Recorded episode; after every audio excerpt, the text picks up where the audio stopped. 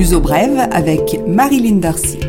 Bonjour et bienvenue dans ce nouveau numéro de Luso Brève, le rendez-vous hebdomadaire des francophones du Portugal.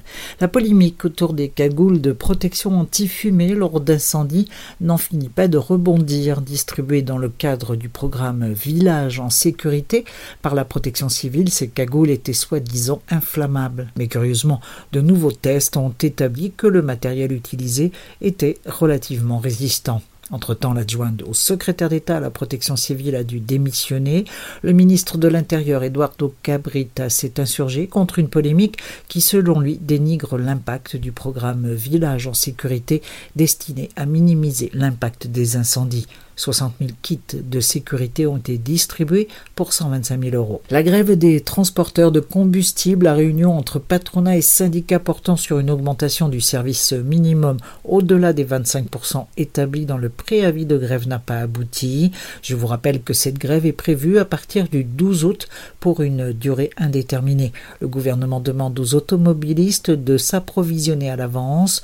De nombreux secteurs comme le tourisme et l'agriculture s'inquiètent des conséquences d'une paralysie de la distribution d'essence et de gazole. Nouvel aéroport de Lisbonne, l'étude d'impact environnemental a donné son feu vert pour la construction du nouvel aéroport à Montijo sur l'emplacement de la base aérienne 6 actuelle au sud du Tage. L'emplacement retenu va provoquer des perturbations en raison du bruit et toucher quelques 50 000 personnes de Montijo Alcochette et Barreiros. La zone de réserve naturelle sera également menacée, reconnaît l'étude réalisée par ANA, les aéroports nationaux, sous concession de la française Vinci. Cette étude est désormais en consultation publique et le sera jusqu'à la fin de l'année. À propos d'aéroport, une polémique s'est créée à l'aéroport de Faro où une affiche publicitaire invitait à fuir la confusion en Algarve en se rendant à Marseille. Suite à de nombreuses protestations, le gouvernement a demandé à ANA, Aéroports Nationaux, de retirer l'affiche publicitaire au nom des intérêts supérieurs de la nation. ANA, le gestionnaire, a fait retirer l'affiche. D'autres affiches ont vanté par le passé les destinations servies par l'aéroport de Faro, mais aucune n'avait jusqu'à présent fait mention de l'Algarve et de sa haute fréquentation. À propos d'Algarve toujours, une grève des travailleurs de l'hôtellerie le 1er août. Hôtels, restaurants, bars, esplanades sont concernés par ce mouvement qui prévoit une manifestation à Faro. Le syndicat du secteur réclame des augmentations salariales destinées à compenser la perte de pouvoir d'achat des dernières années.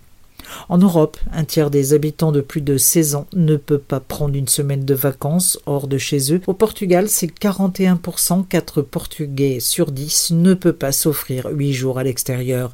Un chiffre important, mais en nette diminution. En 2010, plus de 60% des Portugais ne pouvaient pas s'échapper de la routine. La crise venait de frapper à la porte du pays. Début du Tour cycliste du Portugal, le prologue a eu lieu mercredi 31 juillet. Le Tour cycliste du Portugal se contentera cette année du nord et du centre du pays avec 60% d'arrivées en montagne. Un tour qui n'a peut-être pas les épreuves des Pyrénées et des Alpes du Tour français, mais qui se fait en général sous des températures très élevées, très physiques donc. À Volta termine le 11 août. La page des entreprises, la course à l'électricité photovoltaïque. Le Portugal a lancé un appel d'offres pour l'attribution de concessions pour l'exploitation de centrales photovoltaïques. Il s'agit de produire 1400 MW au total grâce à l'énergie solaire. Quelques 80 entreprises ont fait acte de candidature pour de grands projets de 500 MW à 1 GW. Pour l'installation d'un gigawatt, l'investissement est de l'ordre de 800 millions d'euros. Le français EDF est sur les rangs. Opération menu touristique, des centaines d'inspecteurs du fisc sont sur le terrain pour contrôler les bars, esplanades, cafés et autres ventes directes au public. Depuis le 30 juillet, plus de 20 000 établissements sont sur la liste des contrôleurs pour les seules villes de Lisbonne et Porto. Principal objectif, contrôler l'application de la TVA. De nombreux systèmes informatiques utilisés dans la restauration ne seraient pas conformes. L'État lutte contre le manque à gagner ainsi perpétré. L'uso brève, culture.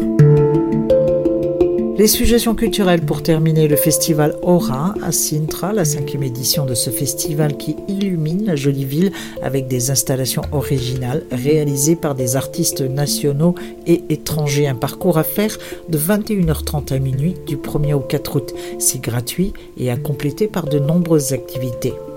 Du 1 au 4 et du 8 au 11 août, Jazz en août à la Fondation Gulbenkian, le moment festivalier de la ville qui va débuter avec le guitariste Marc Ribot et ses Songs of Resistance.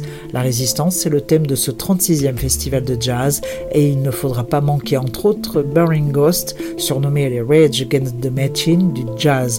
Le ton est donné pour le jazz de très très haute tenue. Les places vont de 6 à 20 euros. Un détour par Porto et la Fondation Serralves qui reçoit l'exposition de Olafur Eliasson, l'islando-danois, installe ses grandes œuvres pour une première expo solo au Portugal, l'un des plus influents artistes contemporains, préoccupé par l'intégration de l'art dans le paysage et par l'écologie, c'est à voir jusqu'au 8 mars 2020.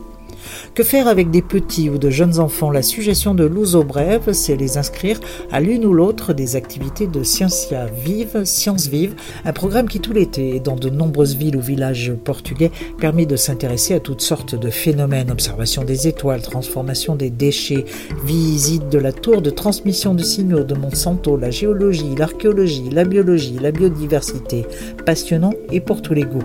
Les inscriptions sont obligatoires, les activités sont gratuites et la passionnante même pour les adultes. Avec des gamins encore à voir à l'Océanorium de Lisbonne, au Parc des Nations, l'exposition du Hollandais Vincent Mook intitulée Hooked on Life, un hommage aux géants de la mer réalisé à partir de hameçons, tortues ou requins, des objets originaux qui donnent à penser. L'exposition est visitable jusqu'au 30 septembre et l'entrée est comprise dans le billet de l'Océanorium. Ce Louzo Brève est maintenant terminé. Je vous retrouve la semaine prochaine. Profitez bien de l'été.